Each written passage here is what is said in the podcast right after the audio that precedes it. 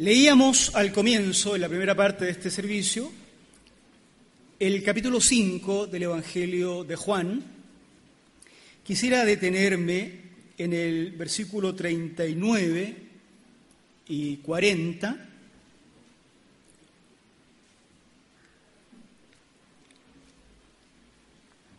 Y lo vamos a volver a leer en beneficio de quienes no lo habían, no alcanzaron a oírlo y porque nos vamos a ir deteniendo en algunas de las oraciones que componen estos, estos textos.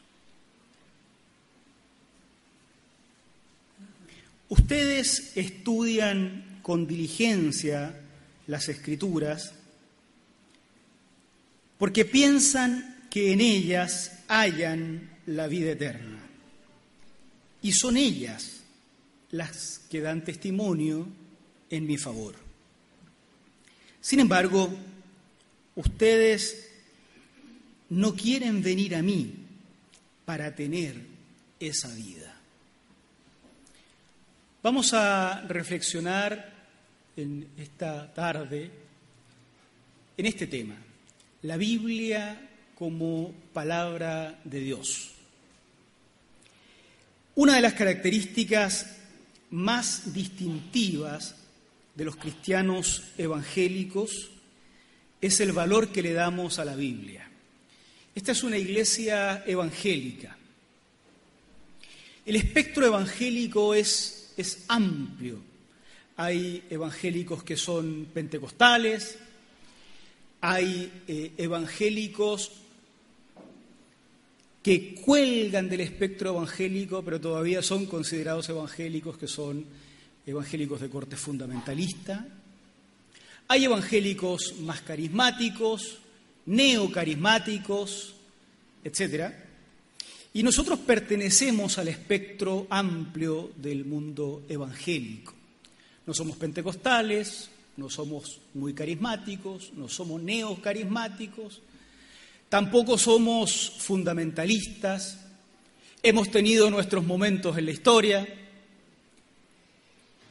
entonces los elementos que compartimos con el mundo evangélico son varios, pero también los elementos que nos separan de otros sectores igual. Una de las características que nos definen como evangélicos es el valor que le damos a la Biblia como palabra de Dios, no solo como un texto religioso cualquiera, sino la Biblia como palabra de Dios. Nosotros decimos que la Biblia es la palabra de Dios, por lo cual enseñamos que nuestra conducta debiera de una u otra forma acomodarse a la palabra de Dios. La cuestión es que esa expresión, la Biblia, palabra de Dios, ha sido entendida de las más diversas formas en el espectro evangélico y también en el espectro no evangélico, diríamos católico o tal vez de eh, corte protestante no evangelical. Para algunos, y solo voy a poner unos ejemplos como para orientarnos en lo que ha significado interpretar de múltiples formas estas expresiones. Para algunos, como la Biblia es la palabra de Dios, entienden que lo que la Biblia no critica debiera ser imitado. Entonces leen la Biblia y hay una serie de relatos muy violentos, muy duros, que no son abiertamente criticados en la Biblia y entonces muchos replican estos este comportamiento en su vida diaria, en sus familias, en sus países, en sus regiones, en sus administraciones, en sus iglesias, sobre la lógica de que si la Biblia, palabra de Dios, no lo critica, hay que imitarlo. Esa es una de las interpretaciones que en el espectro evangélico se da a esta frase de que la Biblia es palabra de Dios. Para otros, como la Biblia es palabra de Dios, la Biblia debe ser la que imponga los términos de la ciencia. Si la ciencia se distancia de lo que la Biblia dice, debiéramos rechazar lo que la ciencia dice, en ese espectro eh, evangélico. Y entonces, por ejemplo, se ha llegado a situaciones muy confusas, porque hay relatos bíblicos donde como acto milagroso se establece que la sombra es producto del movimiento del Sol respecto de la Tierra, y entonces en algunos sectores, en algunos lugares, en algunas regiones, en algunos países también, las iglesias adoptan sistemas eh, de explicación del funcionamiento del universo en el que la Tierra no es la que gira en torno al Sol, porque ese es un descubrimiento o sería un, un descubrimiento pagano que no se ajusta a la ciencia bíblica. Para otros, si la Biblia es la palabra de Dios, las sociedades modernas debieran replicar los modelos que aparecen eh, funcionando en la Biblia. Y entonces si en la Biblia hay monarquías, debiéramos entonces eliminar las democracias y tener eh, monarquías. Los modelos familiares de la Biblia son los que se imponen y entonces si Abraham tenía dos esposas hay que tener dos esposas. El que quiera ser como Salomón, jodeo, porque ¿cuántas eran? Mil, ¿no? O algo así.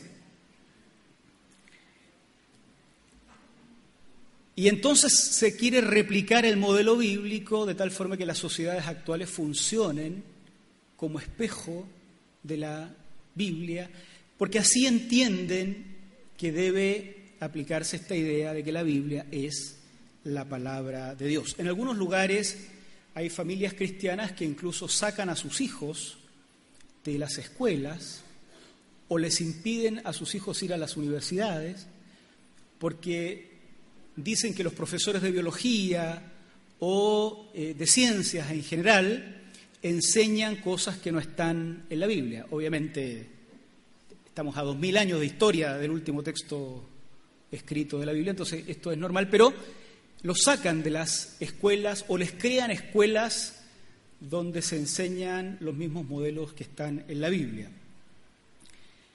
Hay otros que incluso en esos aspectos que parecen eh, realmente absurdos, todavía aplican la Biblia en la lógica de que es la palabra de Dios tal como la Biblia está escrita y cuando tienen que apedrear a, un hijo desobediente o a una esposa adúltera o a un...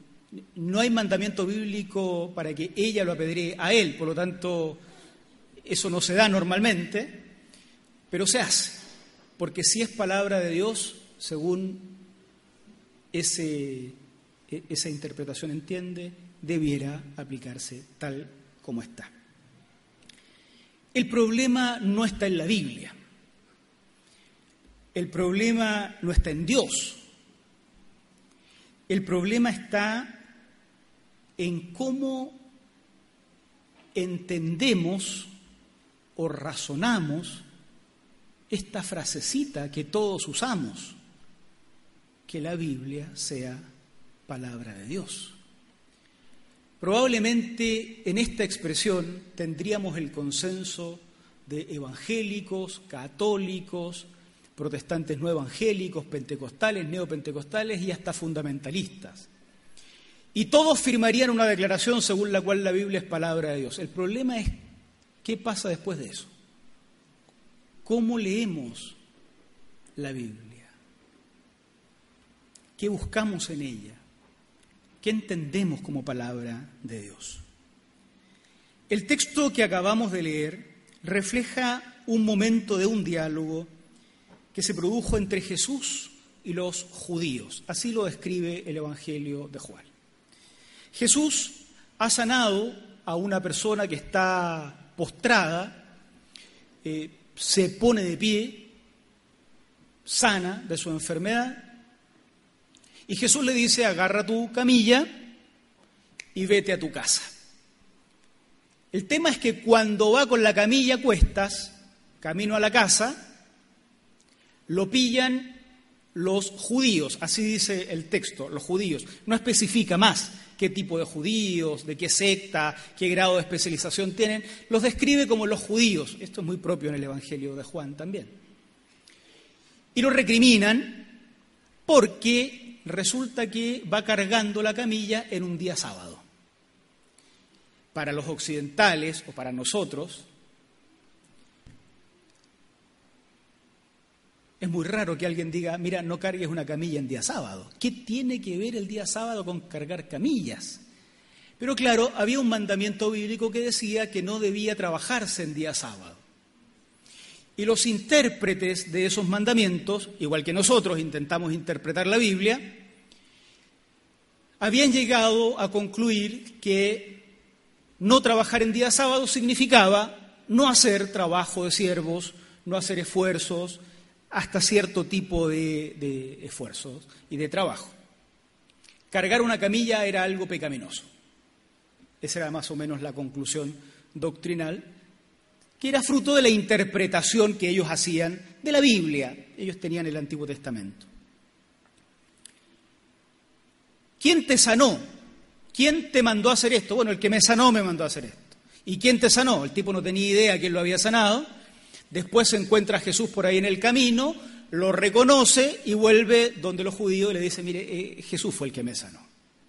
Jesús entonces empieza un diálogo que lo conduce a estos textos que acabábamos de leer. El texto no responde a la totalidad de nuestra pregunta. ¿Qué significa leer la Biblia como palabra de Dios? Y es lógico pensar que no lo responda, porque si esto fuera tan fácil, no tendríamos cientos de interpretaciones distintas sobre qué significa leer la Biblia como palabra de Dios.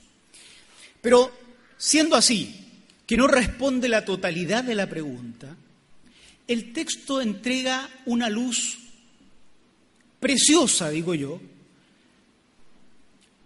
como insumo para que luego nosotros atemos cabos y construyamos un pensamiento coherente nuestro sobre qué significa seguir leyendo la Biblia hoy, en el 2021, el 2019, en el siglo XXI, como palabra de Dios.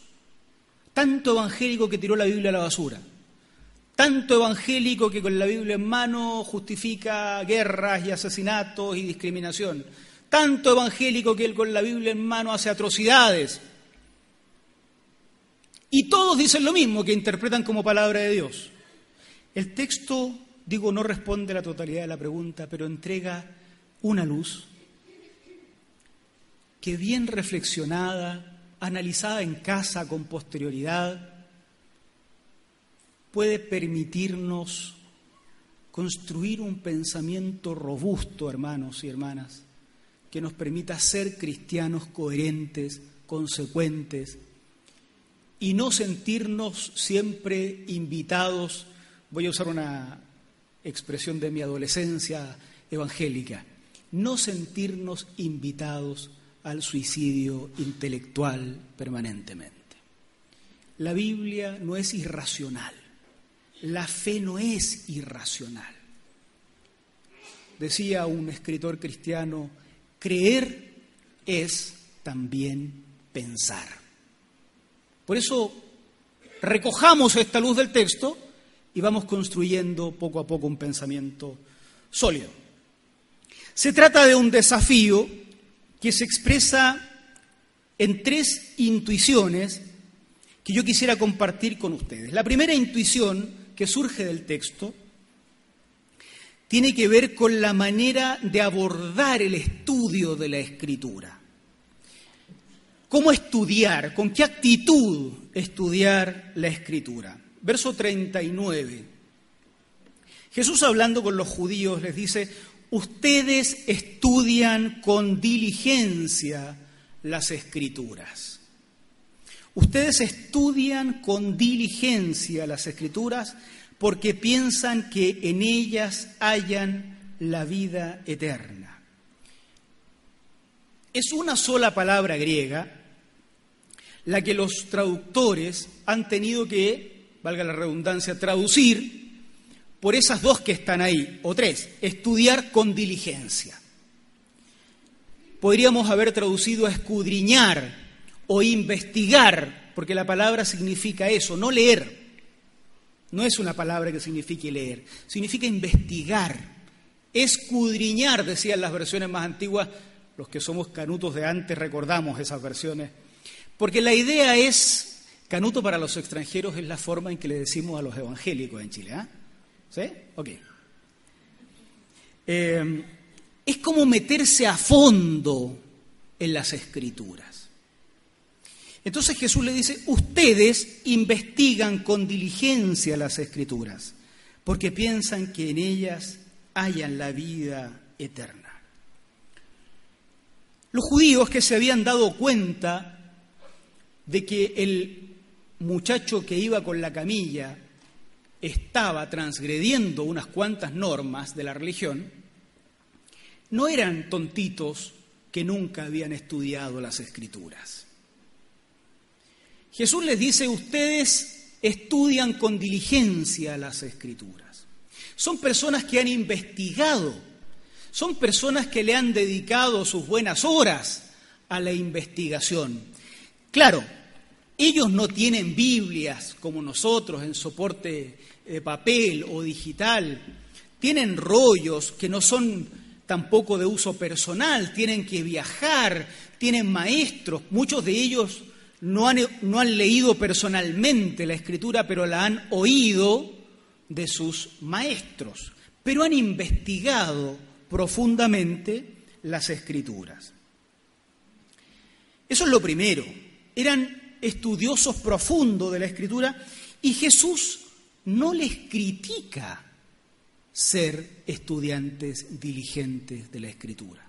Si ustedes leen todo el pasaje, no hay una crítica a ser un estudiante diligente. Por el contrario, queda la impresión de que Jesús mismo se sorprende de que siendo estudiantes diligentes de la escritura, no estén llegando a las conclusiones adecuadas.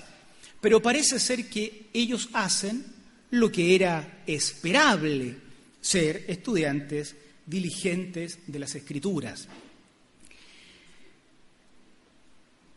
No lo hacen simplemente porque son profesionales del estudio bíblico.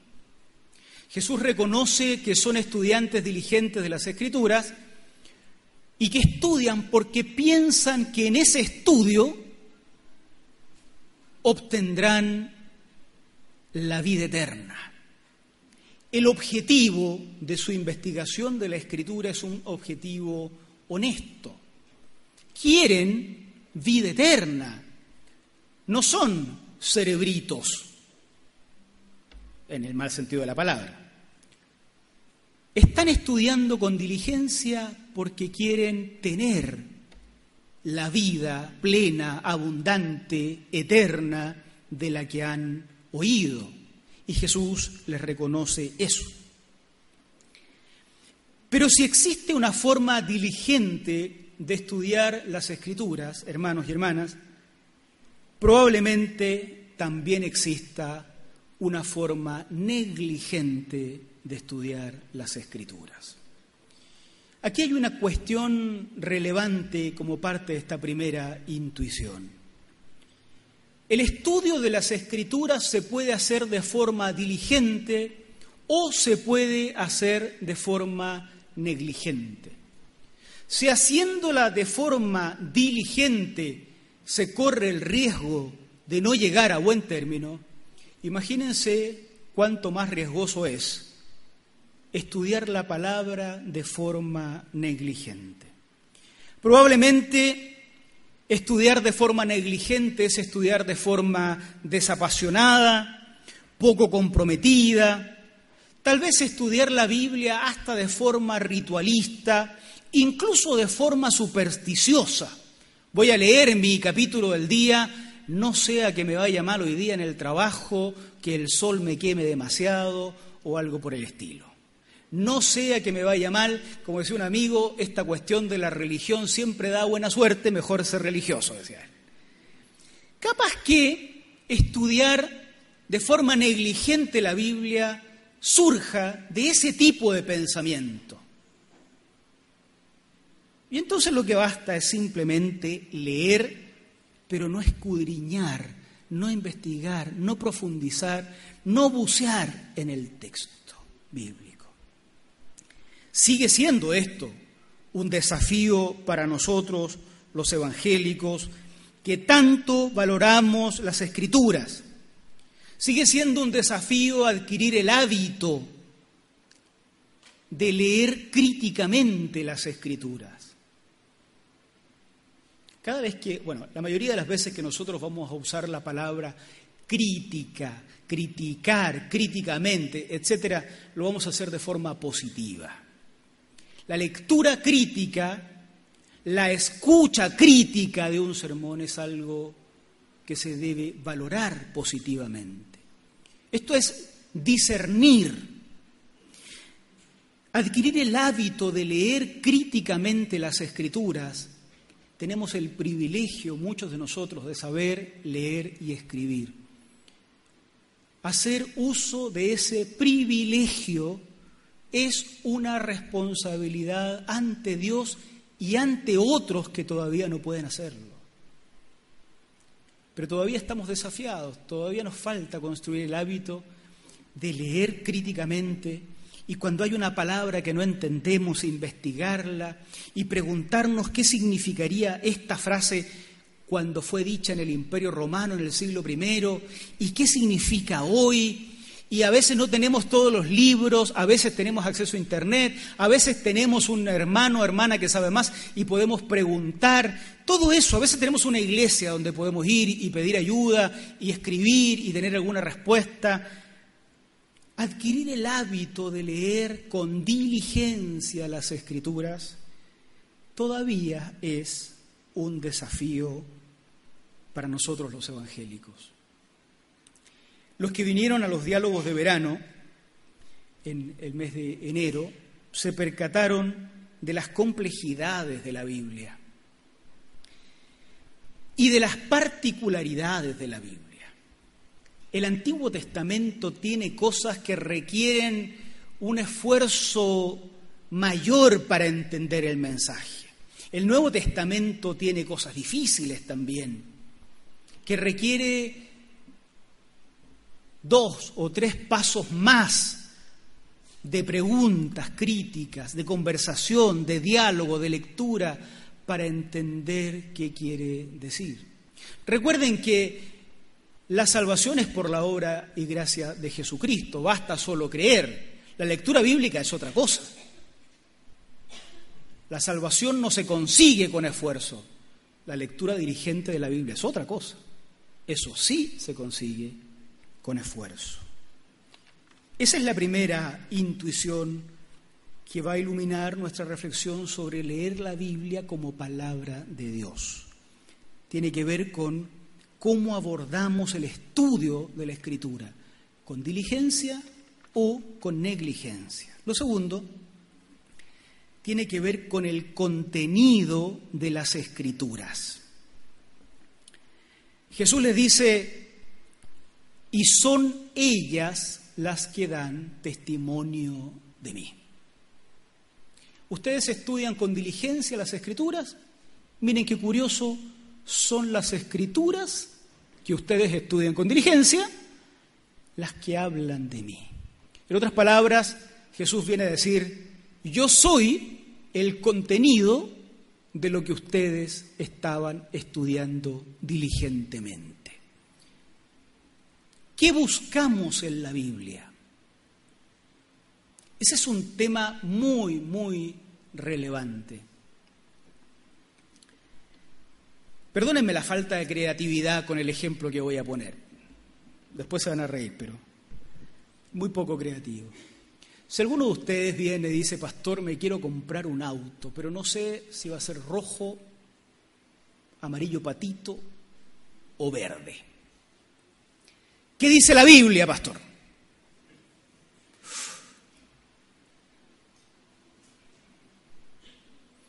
No sabría dónde buscar eh, el color del auto en la Biblia. Eh, probablemente encontrarían algo, los evangélicos encontramos algo en la Biblia siempre.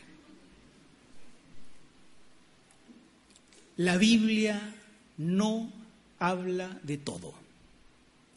Hay que sacarse de la cabeza eso.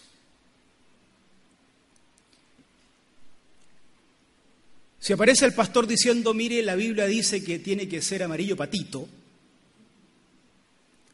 no importa cuántos textos bíblicos les ponga como muestra, ese pastor está haciendo un mal uso de la escritura.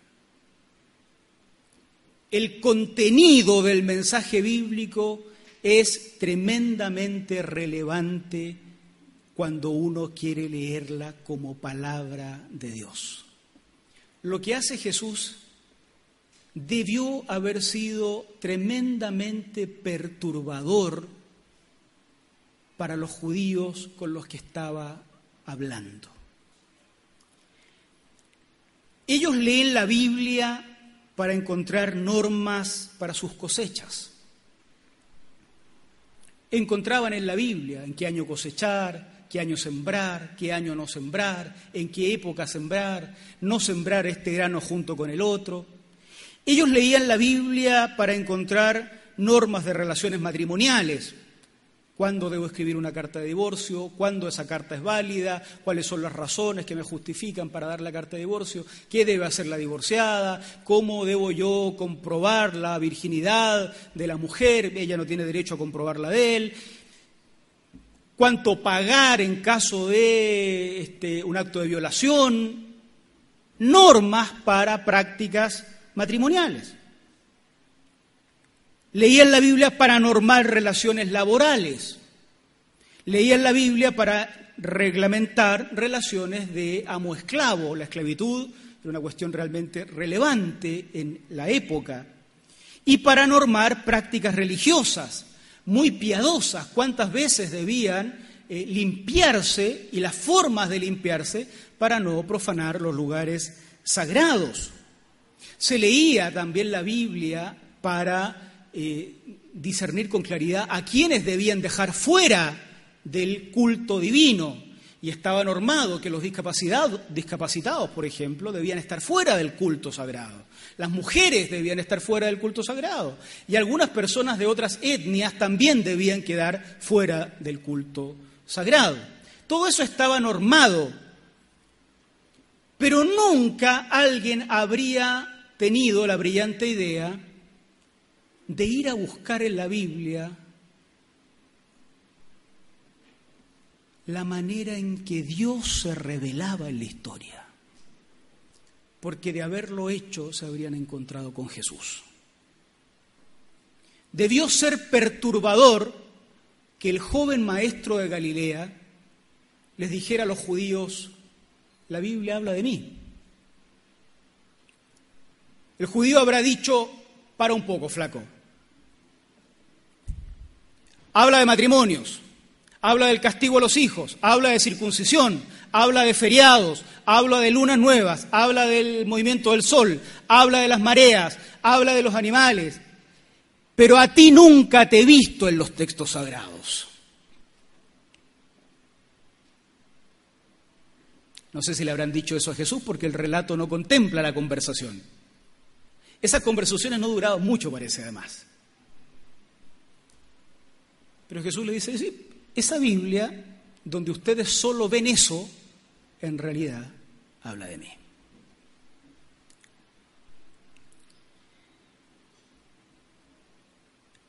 La Biblia no se leía para encontrar a Jesús. La Biblia no se leía como palabra de Dios. Porque si se hubiera leído como palabra de Dios, hubieran encontrado a la palabra de Dios que caminaba en las polvorientas calles de la Judea romana del siglo I. Los lectores de la Biblia recordarán lo que dice Juan 1.1, de memoria, en la versión que quieran. A ver. Ah, sí, esa la sabe. En el principio era el verbo, Reina Valera. NBI todavía traduce eh, eh, el verbo. Y otra forma de decirlo, en el principio era la palabra. La palabra griega que se usa ahí es logos, que es verbo, palabra, discurso, etc. La fe cristiana ha confesado a Jesús como la palabra de Dios. En el principio ya existía la palabra, la palabra estaba con Dios y la palabra era Dios. Esta palabra, de una forma preciosa, Juan, preciosa, esta palabra, y usa una expresión que se nos pierde en castellano, pero que para los judíos tenía sentido, esta palabra puso su tienda entre nosotros, habitó entre nosotros. Puso su tienda hace referencia al tabernáculo del Antiguo Testamento. ¿Conocen la historia? Algunos la conocen. Cuando Dios pone su tabernáculo en medio de Israel y el tabernáculo va en medio, Israel avanza y el tabernáculo avanza con ellos. Esa es la misma imagen de la palabra griega después en Juan.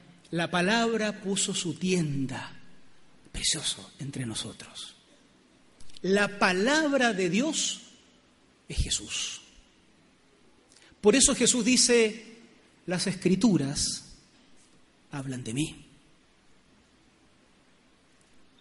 Pero ¿cómo van a ver a Jesús si lo que están buscando son normas para las cosechas? Son normas para reglamentar hasta dónde llegan las autoridades de él o de ella las relaciones laborales, las prácticas religiosas, las discriminaciones de género, las discriminaciones étnicas, las discriminaciones por discapacidad, si eso es lo que estás buscando en la escritura, eso es lo único que vas a encontrar. Y cuando Jesús dice, la escritura que ustedes estudian diligentemente habla de mí, debió ser perturbador. Jesús, palabra de Dios. Los que han estudiado fonética, eh, este, sabrán mucho más que yo de esto. Pero aquí hay una imagen muy casi fenomenológica. Cuando decimos palabra en la antigüedad, ¿qué estamos diciendo? Cuando yo hablo,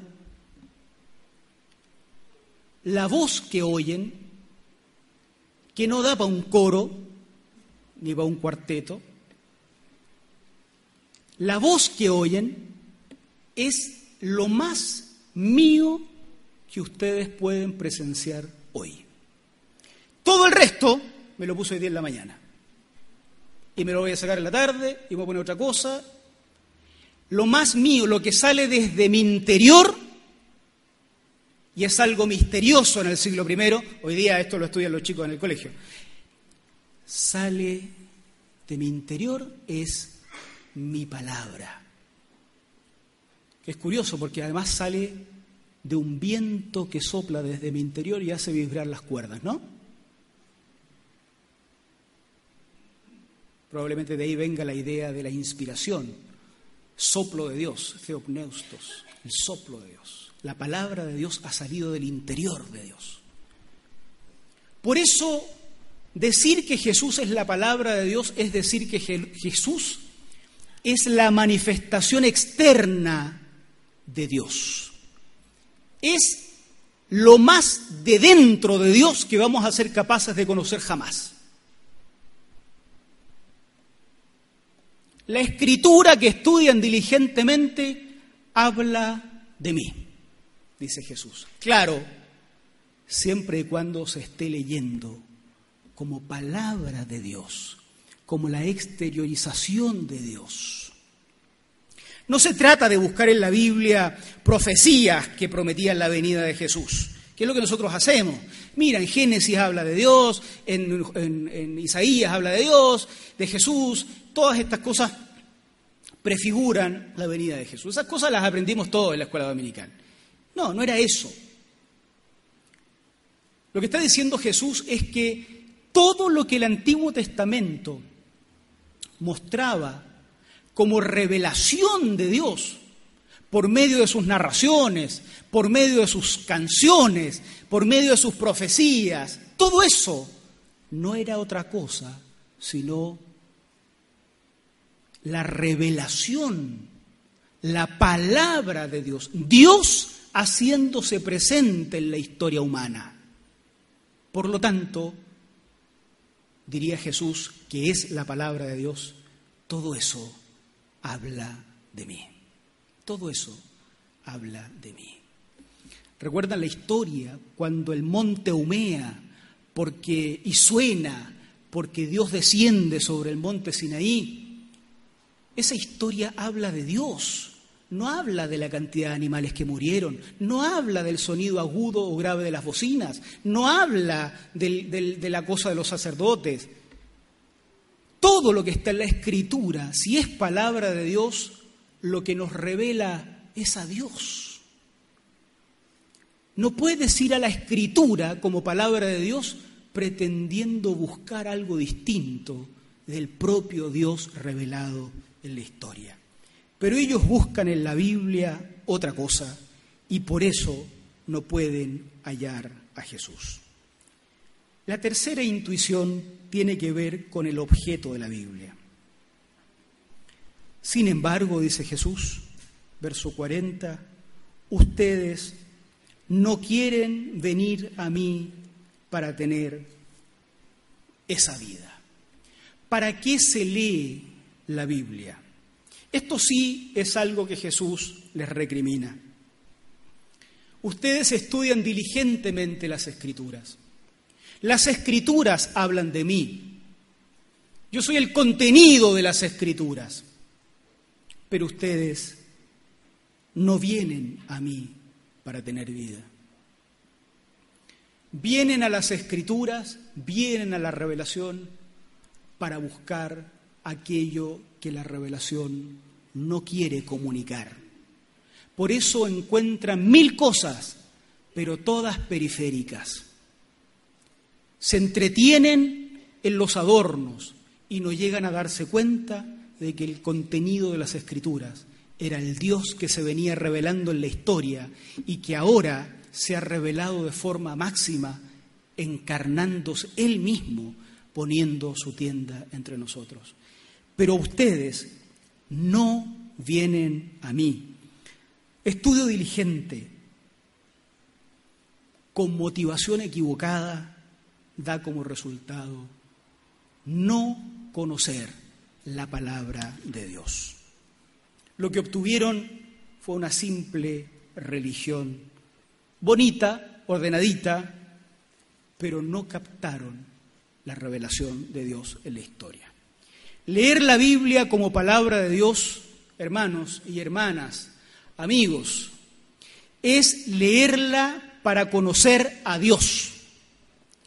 Todo acceso a la Biblia que no se haga para conocer al Dios que se ha revelado en la historia, dará como resultado una linda religión, pero no podrá posibilitar que conozcamos al Dios que se ha revelado en la historia, cuya máxima expresión es Jesucristo caminando entre nosotros. Ese Dios se nos hace conocido a nosotros, que no estuvimos en el Sinaí, por medio del relato del Sinaí, que no estuvimos en el desierto por medio del relato de los que estuvieron. Eh, eh, los relatos de un Dios que parece terrible no están para atemorizar a los niños antes de ir a dormir. Están para mostrar cierto carácter de Dios, una revelación de Dios que de otra forma no hubiéramos podido conocer. Dios es el que se revela en la Escritura cuando la leemos como palabra de Dios. Los ejemplos que poníamos al comienzo de las múltiples formas en que termina el estudio de la escritura son ejemplos reales. Cuando la Biblia no se lee como palabra de Dios, o sea, no se lee para buscar a Dios, la Biblia nos muestra pautas biológicas, nos muestra tres o cuatro aciertos científicos, razones para pelearnos con la ciencia, pautas familiares que a veces destruyen familias cuando son mal aplicadas, discriminación por motivos étnicos, seguimos rechazando a los samaritanos, seguimos rechazando a los judíos, seguimos rechazando a los palestinos, discriminación por motivos de género, seguimos prohibiendo que las mujeres accedan a funciones directivas dentro de las iglesias, discriminación por discapacidades, seguimos creyendo que las discapacidades son fruto del pecado de las personas. Todo eso encontramos en la Biblia cuando no la leemos como palabra de Dios.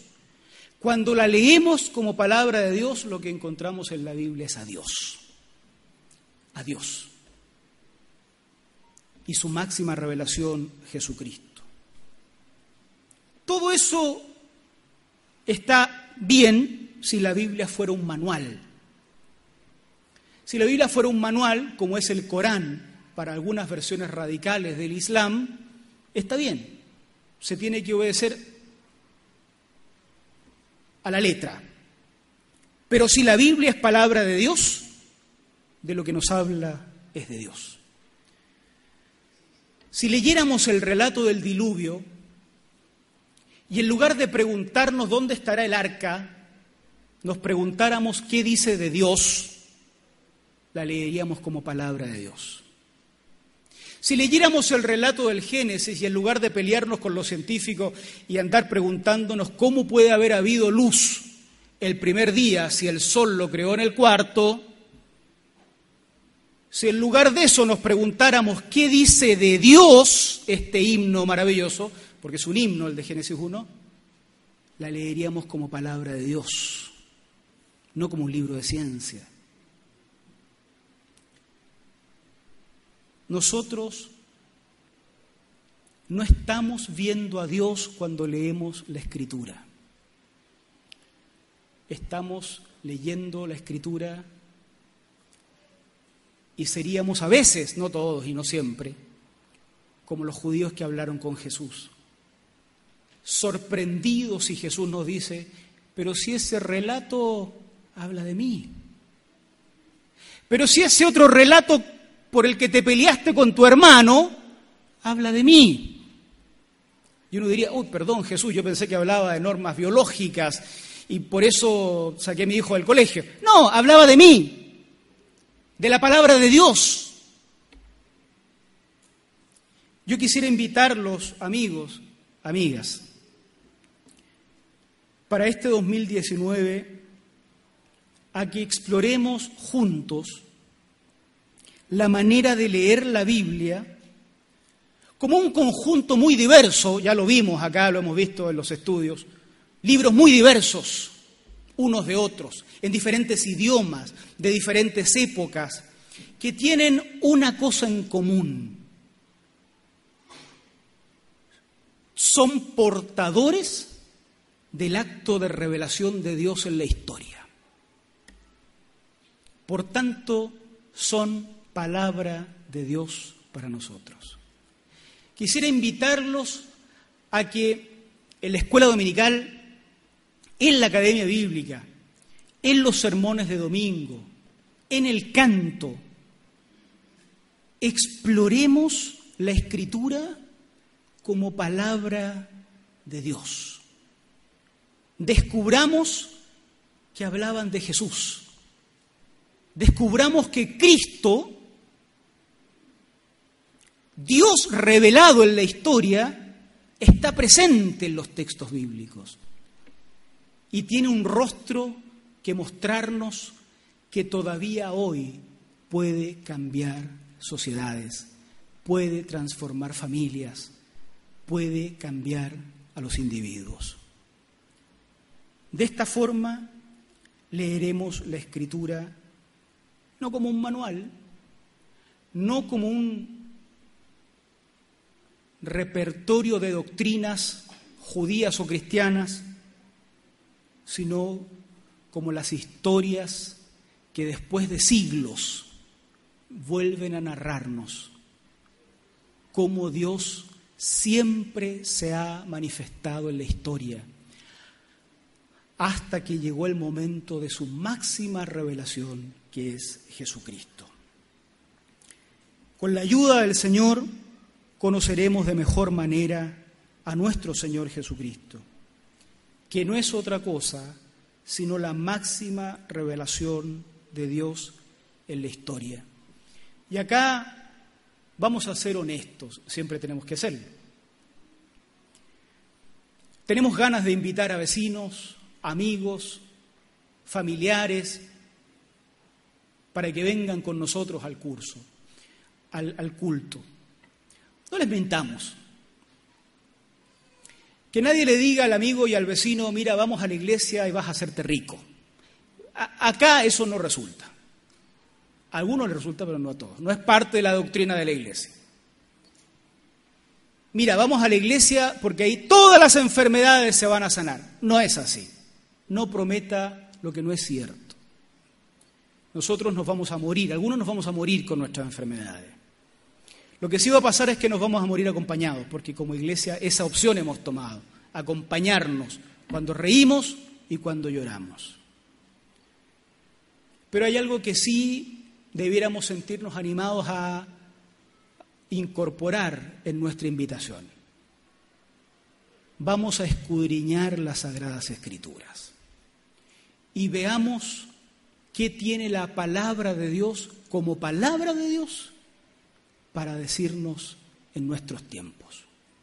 Y ahí sí yo quiero invitarlos a comprometerse, porque hay que escudriñar las escrituras y hay que hacerlo juntos.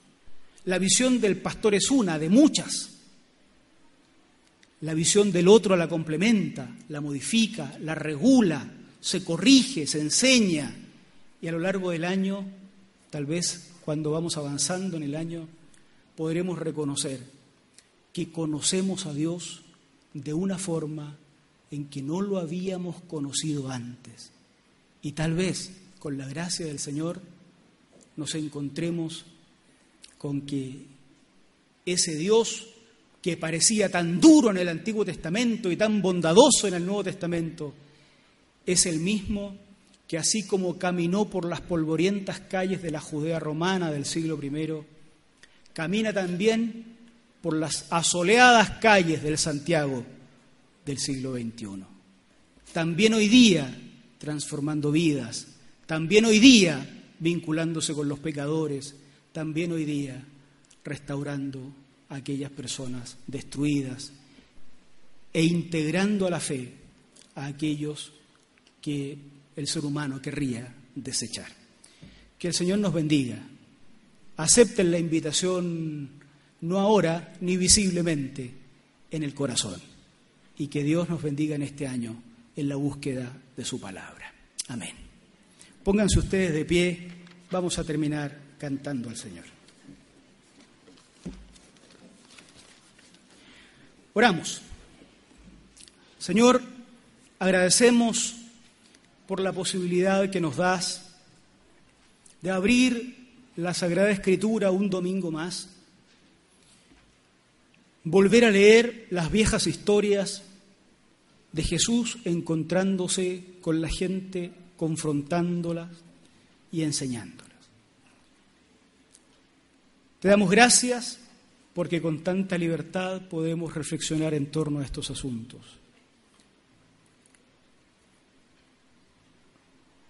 Permite, Señor, que esta libertad no nos haga olvidar de lo valiosos que son estos segundos, que siempre pueden ser los últimos, para conocerte, para leer tu palabra, para abrazarte como el Dios que se revela también en nuestros tiempos. Querido Señor, ayúdanos a leer la Biblia como tu palabra y abandonar esas lecturas que también hacían los judíos que no te conocieron y los cristianos que todavía no logran percibirte en la Escritura. Ayúdanos a abandonar esas formas de acercarnos a la Biblia, donde el hecho que es tu palabra no se toma en cuenta. Queremos ver tu rostro siempre en esos relatos que siguen apasionándonos hoy día y percibir cómo hoy también tienes el efecto liberador, sanador, restaurador que pudimos notar cada vez que leímos las Sagradas Escrituras. Querido Dios, nosotros te necesitamos profundamente, nuestras familias te necesitan, nuestra ciudad te necesitan, nuestros países te necesitan. No nos dejes sin respuesta, Señor. Sin ti estamos perdidos. Y contigo lo tenemos todo, Señor. Obra en nuestras vidas. En el nombre de Cristo Jesús. Amén. Amén.